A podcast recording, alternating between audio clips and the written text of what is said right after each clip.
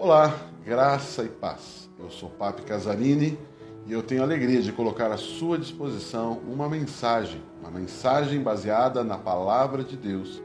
E essa palavra tem poder para transformar a minha vida, a sua vida e a vida de qualquer pessoa. Por isso, abra o seu coração e receba a ministração do Espírito Santo.